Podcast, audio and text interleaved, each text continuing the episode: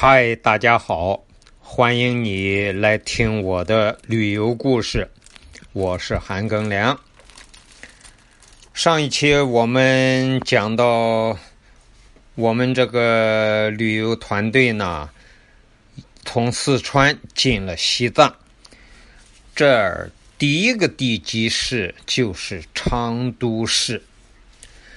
昌都呀，在古代称为康。这个民国时期啊，有个西康省，昌都就属于这个西康省的。后来我们又把西康省取消了。在唐朝的时候，昌都就是吐蕃王国的一部分。昌都的海拔不算高，三千二百八十多米。两条江，一条叫扎曲。一条叫昂曲，曲在藏族藏语里就是河的意思。这两条河呢，扎曲和昂曲呢，就在昌都这个地方相会，然后这个江就是叫澜沧江了。澜沧江是中国除了长江、黄河之外一条比较大的江。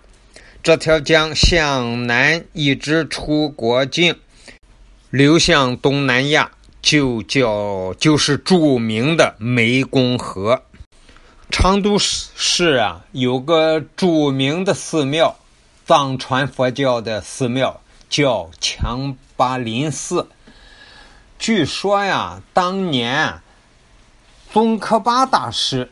就是西藏黄教的创始人宗喀巴大师，从中原返藏啊，返回西藏，途经昌都的时候呢，就曾经预言这里头能建寺弘法。后来他的弟子叫喜饶桑布，于一四三七年，就是明朝的正统二年。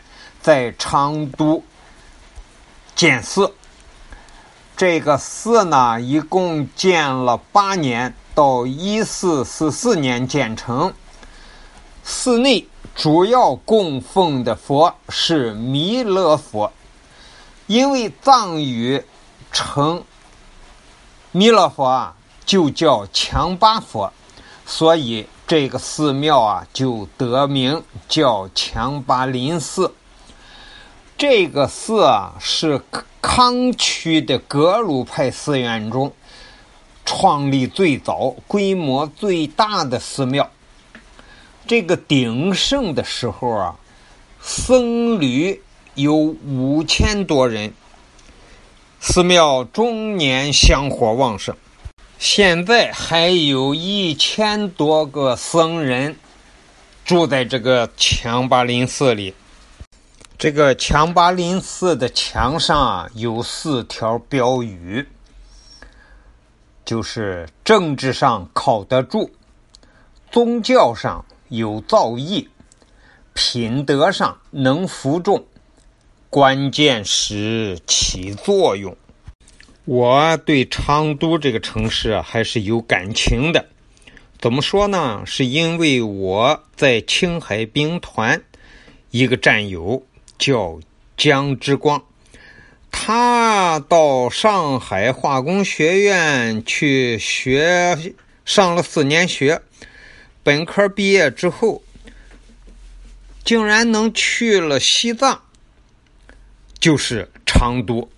他在这个昌都待了四年多，还认识了一个湖南妹子，结了婚，生了孩儿，在。他在昌都待了四年多，所以我对昌都还是从这个方面讲还是有点感情的。我就想知道我这个战友生活过几年的这个昌都市是一个什么样子。